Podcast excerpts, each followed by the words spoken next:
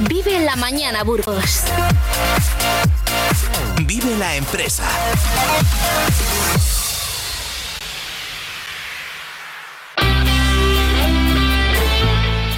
Pues aunque no lo parezca, la semana va pasando, es miércoles ya, es 31 de enero de 2024, son las 9.34 de la mañana y hasta ahora recibimos a un gran madrugador, a Felipe Mozos, coordinador del colectivo de emprendedores BNI Eficacia Burgos, un grupo de personas que se reúne cada miércoles desde muy prontito a las seis y media de la mañana para dar un empuje a sus negocios a partir de potenciar las relaciones sociales entre empresas. Buenos días, Felipe, ¿cómo estás?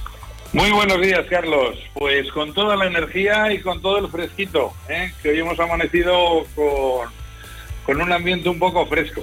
Cómo me gusta, cómo me gusta ese saludo que de verdad no hay que decir nada más que, que, que, gracias por esa energía que nos transmite, que la verdad es que así da gusto no empezar la semana, pero sí vivir el Ecuador de la semana, pues de verdad con optimismo, con alegría y con ganas de afrontar lo que venga. La verdad es que con, con, con esa sensación, aunque haga frío como tú dices, aunque haya niebla, que también lo recordábamos la semana pasada, porque vivimos justamente esa época del año quizás más, más dura, más, mm, no sé, más fría, aunque no, las temperaturas no están siendo pues como, como otros años eh, en este momento. Pero la verdad es que sí que es cierto que, que, esa energía es con la que hay que salir cada mañana, con que hay que levantarse, pues algunos por la, la, parte derecha, otra por la parte izquierda de la cama y decir, a ver qué me espera hoy, a ver qué oportunidades tengo y a ver cómo las gestiono para que todo sea positivismo y que todo vaya, vaya bien en la empresa y en el mundo. Así es, eh, para eso madrugamos todos los miércoles, para, para que nuestras empresas vayan mejor, para generar trabajo, para generar sinergia y para hacer este networking. Y, y bueno, pues para eso lleva el grupo Venía Eficacia Burgos casi nueve años funcionando en Burgos ya y hoy hemos celebrado la reunión 443. Ahí es nada. Casi nada, casi nada. Acabamos de hablar hace unos instantes con nada más y nada menos que con Enrique Arce, una persona muy autorizada que acaba de escribir un libro titulado El factor edad como la convivencia intergeneracional que puede ayudar a, los, a las empresas y también a la sociedad. ¿Hasta qué punto tú crees que, que por ir al, al plano, pues no sé, local, al plano de Burgos, hasta qué punto puede ayudar tener pues en una, en una, plantilla personas de diferentes edades, de diferentes sesos, de diferentes sensibilidades, la variedad, ¿hasta qué punto puede aportar esto y enriquecer a la empresa? Pues en muchísimo, la experiencia indudablemente tanto vital como profesional de, de los mayores que, que, componen nuestras empresas, eh, bueno, pues pueden ayudar muy mucho a los nuevos emprendedores, a los que empiezan, para ver diferentes perspectivas, para para también ser previsores con, otras crisis, con otros momentos eh, delicados que ha habido en, en, los últimos 30, 40 años. Y por supuesto eh, toda esa experiencia es el mayor valor que, puede tener una, empresa. Por lo tanto, eh, es un mix perfecto, gente joven con nuevas ideas, con nuevas tecnologías, con nuevo espíritu y también con mucha energía y, la experiencia y, a lo veces también la calma ¿no? del, del, trabajador más experimentado que, bueno pues que sabe y ha vivido en sus, en sus carnes en, en otros momentos pues situaciones similares a las que se nos pueden dar o se nos están dando en estos momentos. Felipe, comentábamos un tema interesante, que, que, hemos vivido una época donde los mayores de 45, 50 años, pues parece que, que eran arrinconados, que no tenían oportunidades en el mundo laboral, pero ahora quizás con, la falta de, de, generaciones jóvenes, con la población más envejecida que tenemos, pues se les está volviendo a contratar y se está valorando tanto su experiencia como su talento, como sus habilidades para gestionar los problemas. ¿Qué opinas tú? ¿Crees que esto está siendo así, que se está recuperando talento joven, que las empresas han vuelto a contratar a personas mayores porque van a estar más seguros de los resultados? Pues hombre, hay un poquito de todo, pero como digo, el, el, mix de tener gente joven y gente más experimentada, yo creo que es la clave del éxito, ¿no? Y efectivamente no una persona porque, porque tenga una determinada edad la tienes que rechazar como trabajador, al contrario, te puede aportar muchísimas cosas, te puede aportar una estabilidad, te pueda aportar una calma, te pueda aportar una experiencia, eh, tanto vital como profesional. Vital también es muy importante, ¿no? Porque al final en el trabajo eh, estamos pues prácticamente el, el 50% de, de, de, nuestra vida uh -huh. y, y, muchas veces también en, nuestro estado anímico, nuestra experiencia vital puede afectar a nuestra producción, con lo cual, eh, francamente, yo creo que el mix adecuado es, es que haya eh, un, bueno, pues una combinación generacional en la misma empresa y, eso siempre, siempre es positivo. Esta semana veíamos que, que del polo de desarrollo famoso... Eh, que, estaba perdiendo fuelle. está perdiendo fuelle, pero todavía conserva nada más y nada menos que 13.000 puestos de trabajo directos. Eh, que, no es nada, pero está perdiendo fuelle, efectivamente. No hace mucho que no vienen empresas de entidad a Burgos y, eso es un problema que hay que intentar atajar por todos los medios, ¿no? Porque estamos viendo que se está desinflando la bola y aún así la bola sigue aguantando porque hay 13.000 puestos de trabajo directos de aquellas empresas que vinieron a nuestra ciudad en los años 60-70 y quisieron crecer exponencialmente a, nuestra, a nuestra ciudad. Felipe, fíjate, hablando de, edad y hablando de, este, este factor de edad que, bueno, que es un tema interesante, conocíamos recientemente que la edad de jubilación en España ha pasado por fin la edad real a los 65,1 años, que me parece un tema interesante. Quizás sea por los incentivos que, da el gobierno, ese cheque a las personas que, que prolongan su jubilación, pero también por las penalizaciones que, aplica el gobierno a la gente que, se quiere prejubilar. ¿Cómo está este tema? ¿Está equilibrado? ¿Crees que, en, este, en este paso que vamos hasta los 67 años que se ha marcado España para la jubilación real media, pues eh, es un tema que, que hay que tratar y que conviene analizar detenidamente?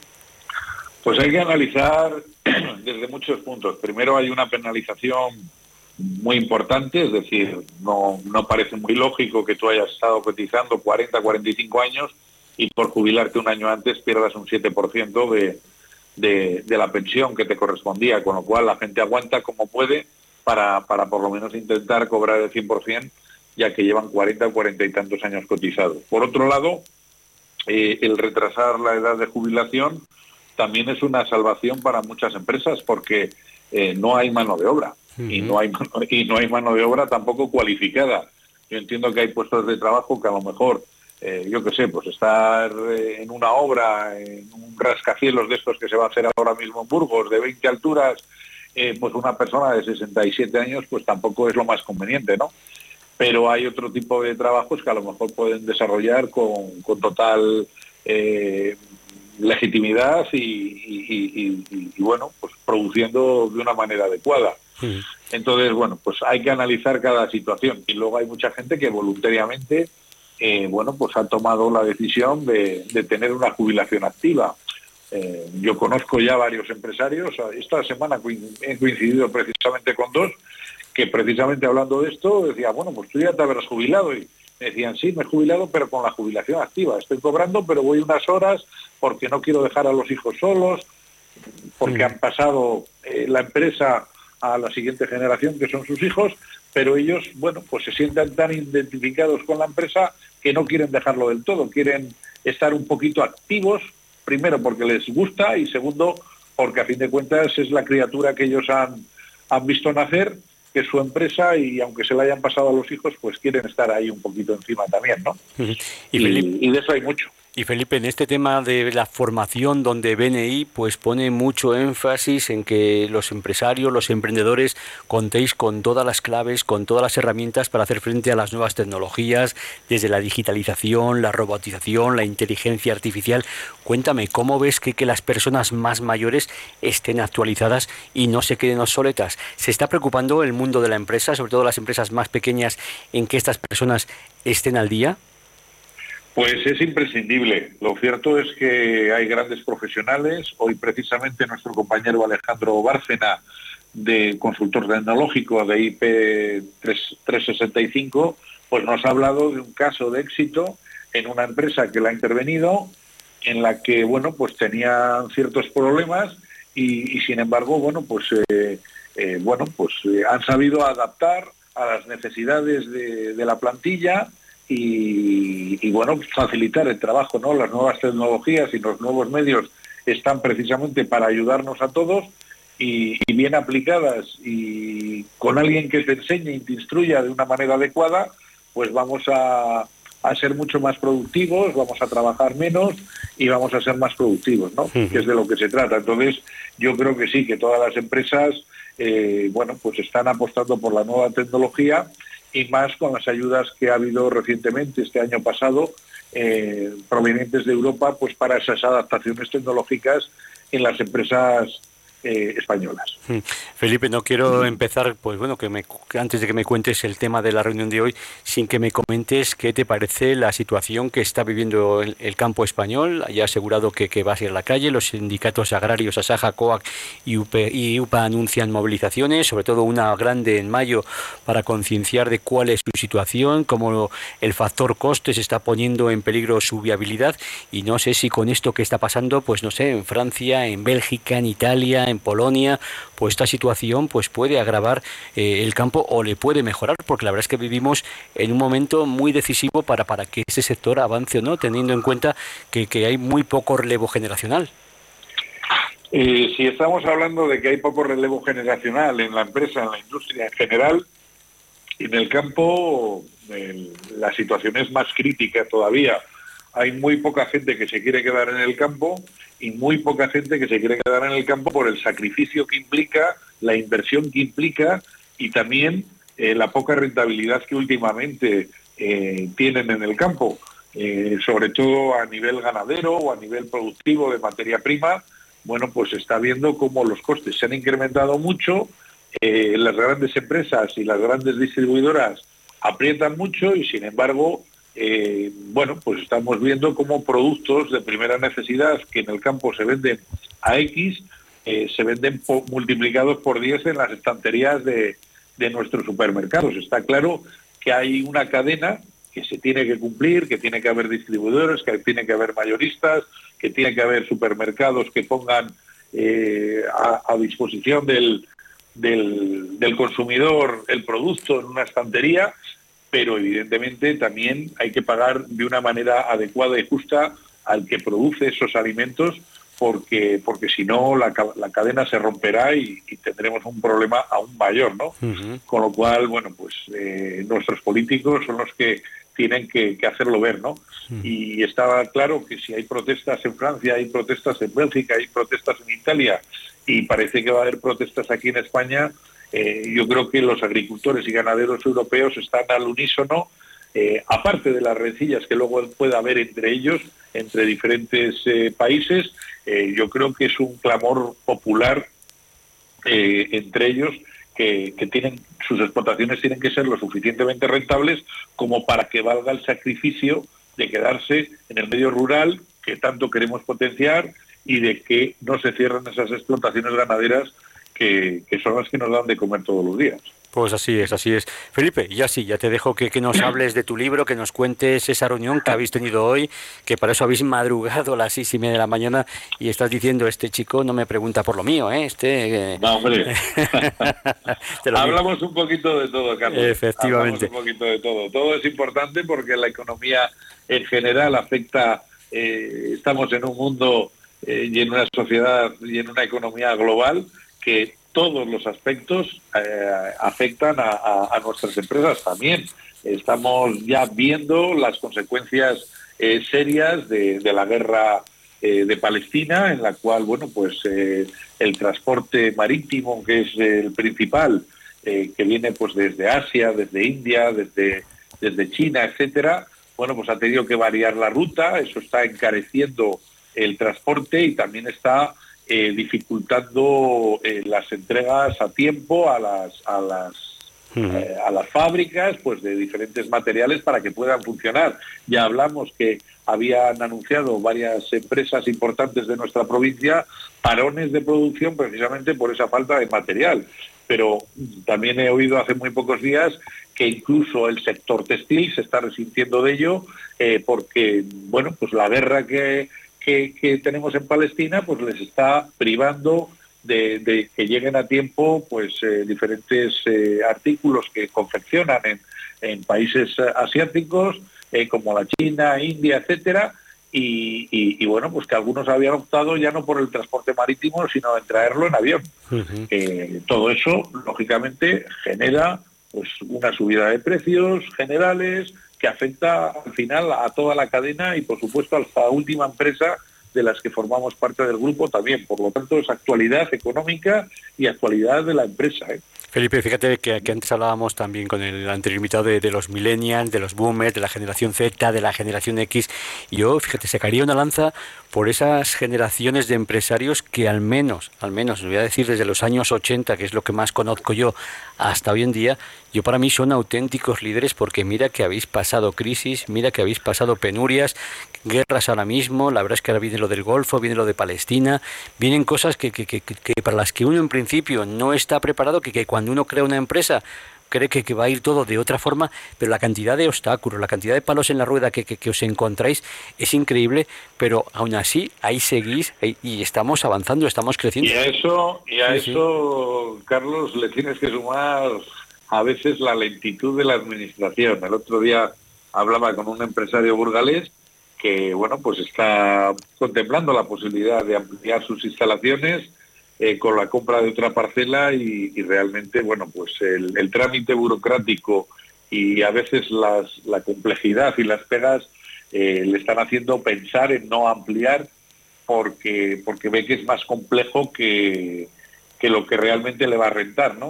Y es una pena que alguien que quiere invertir, alguien que quiere ampliar su negocio y por lo tanto, eh, bueno, generar nuevos puestos de trabajo, a veces se encuentre con tantos obstáculos eh, por parte de la Administración. Yo creo que eh, ahí sería muy importante la figura de, la Administración, del propio Ayuntamiento, de crear un departamento en el cual eh, haya una concejalía de apoyo a la industria, de apoyo al, comercio, de apoyo, en fin, a todas las, el tejido empresarial de la, de la ciudad y de la provincia, porque sin duda agilizaría las cosas y animaría a, los empresarios a seguir invirtiendo en nuestra, en nuestra capital y en nuestra provincia.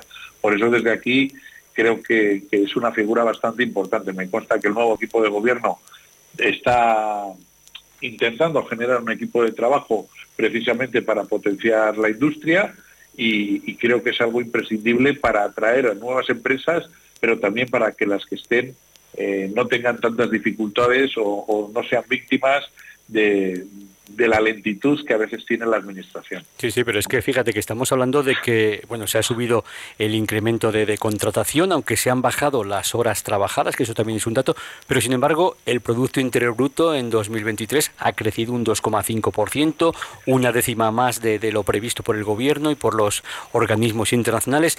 Es decir, que, que, la economía pues está, está funcionando, está saliendo a flote bastante bien. De hecho, España es uno de los países que, que más ha crecido en la Unión Europea y yo no, no sé cómo, cómo todo esto se puede asimilar si estamos pensando también en reducir la jornada laboral. Pues imagínate, imagínate Carlos, si hemos sido capaces, a pesar de todo, de crecer en dos y medio, imagínate si se hubiesen hecho las cosas un poquito mejor. Pues quizás en vez del dos y medio habríamos crecido el tres o el tres y medio. Eh, yo creo que hay que ser ambiciosos y hay margen de mejora y estoy seguro de que el tejido empresarial español tiene posibilidades de crecer mucho más, pero con menos obstáculos, con más ayuda y, más de la mano precisamente con la administración y dejarse de, tonterías, de partidos, de, de, muchas veces de rencillas eh, entre, entre, entre grupos y lobbies y, yo creo que, eso es lo más importante. Pues recogemos esa reivindicación.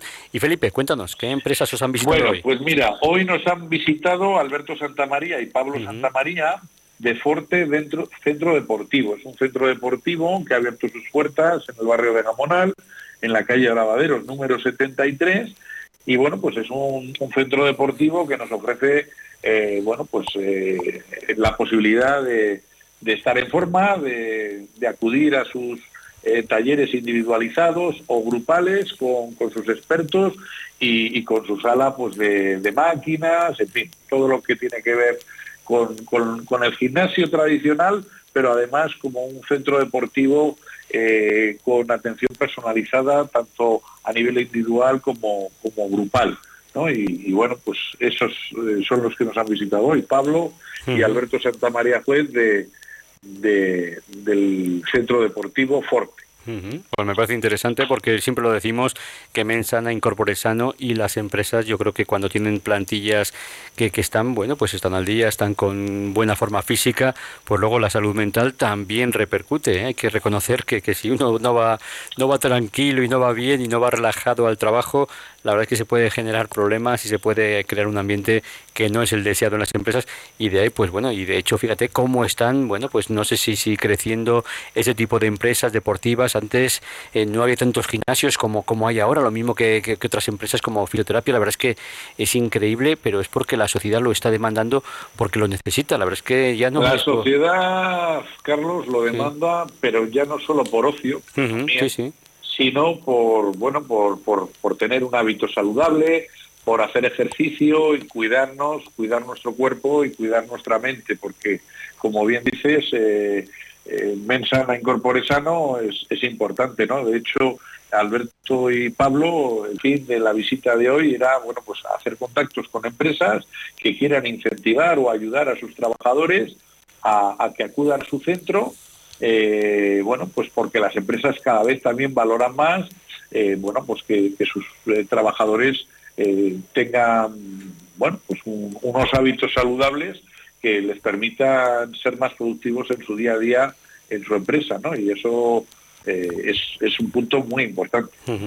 Y cuéntame, ¿algún invitado más que hayáis tenido? No, ya no hemos tenido más invitados.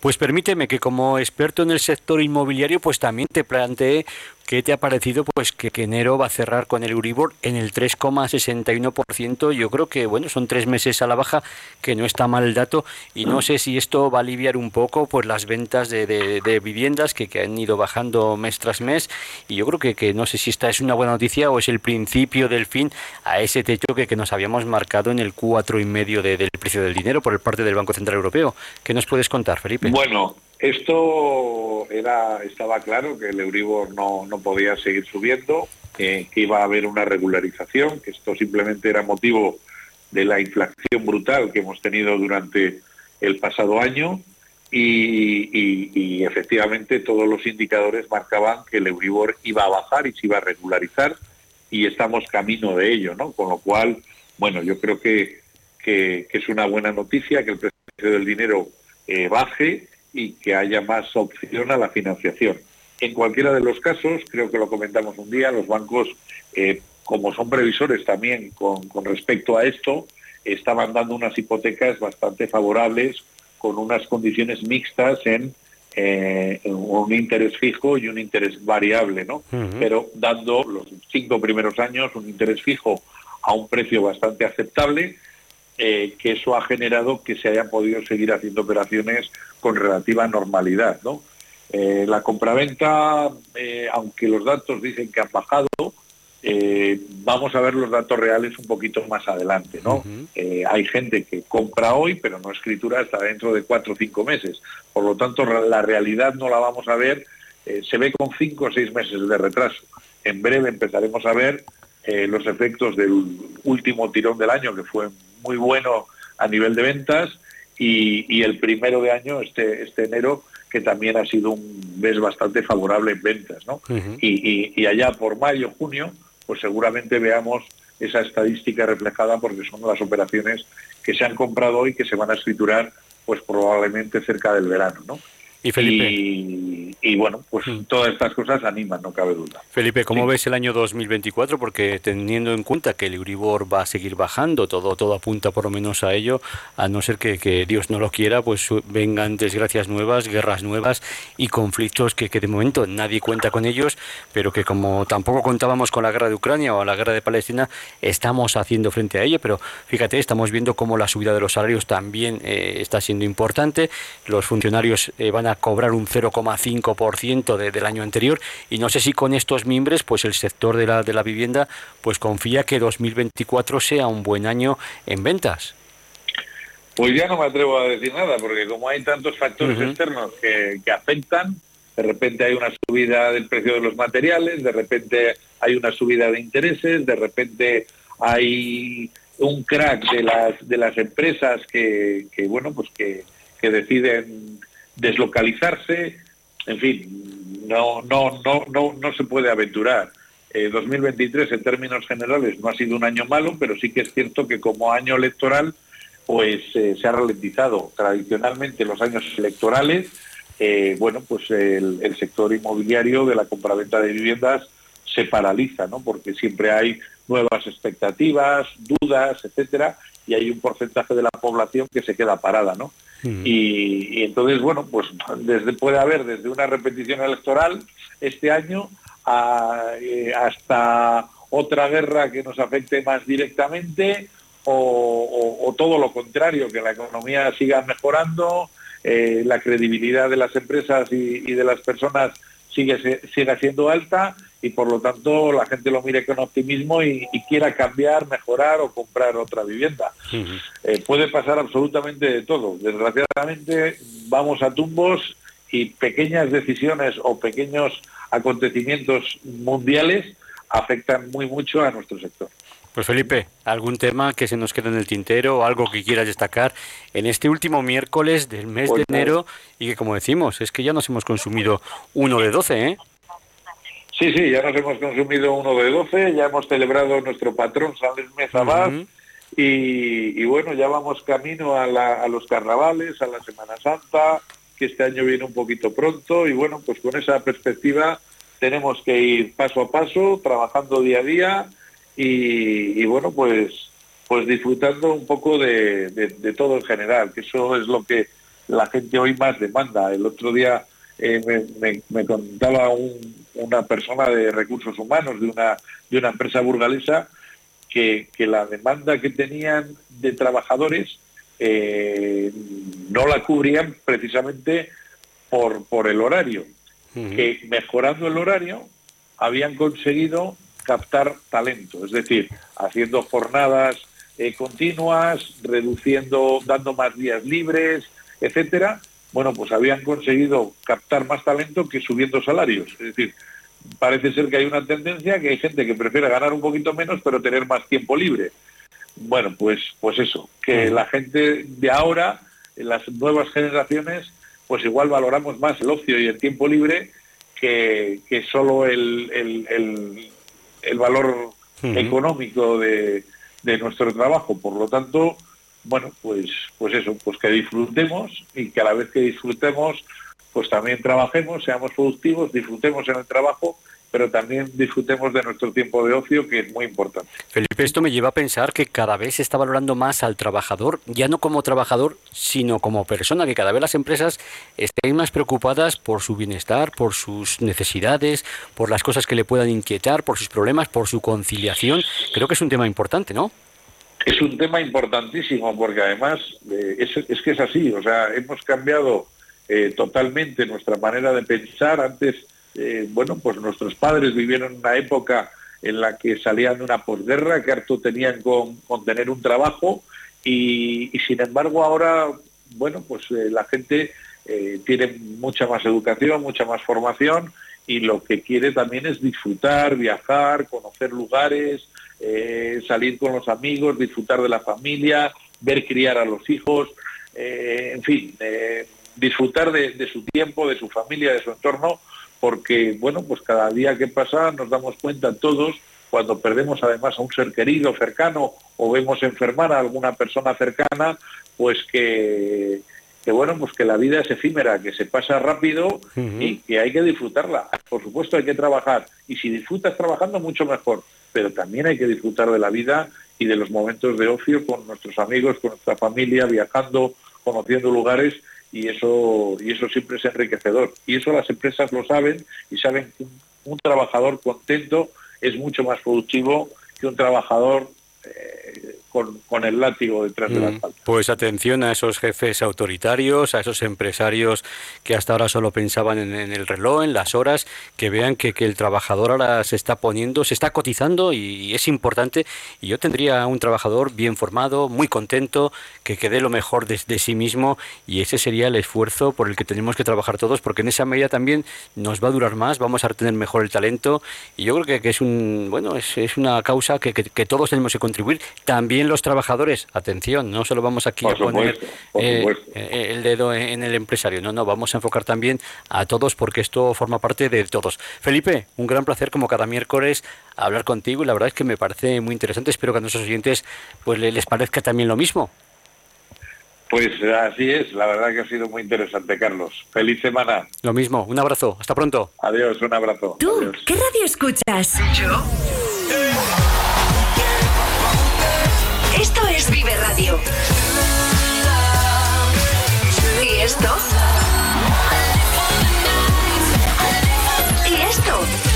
Tu música con un poco más de vida. Esto también es Vive Radio. ¿Vive Radio? Sí, la vive. ¡Hey! Que no te lo cuenten. Siempre con un poco más de vida.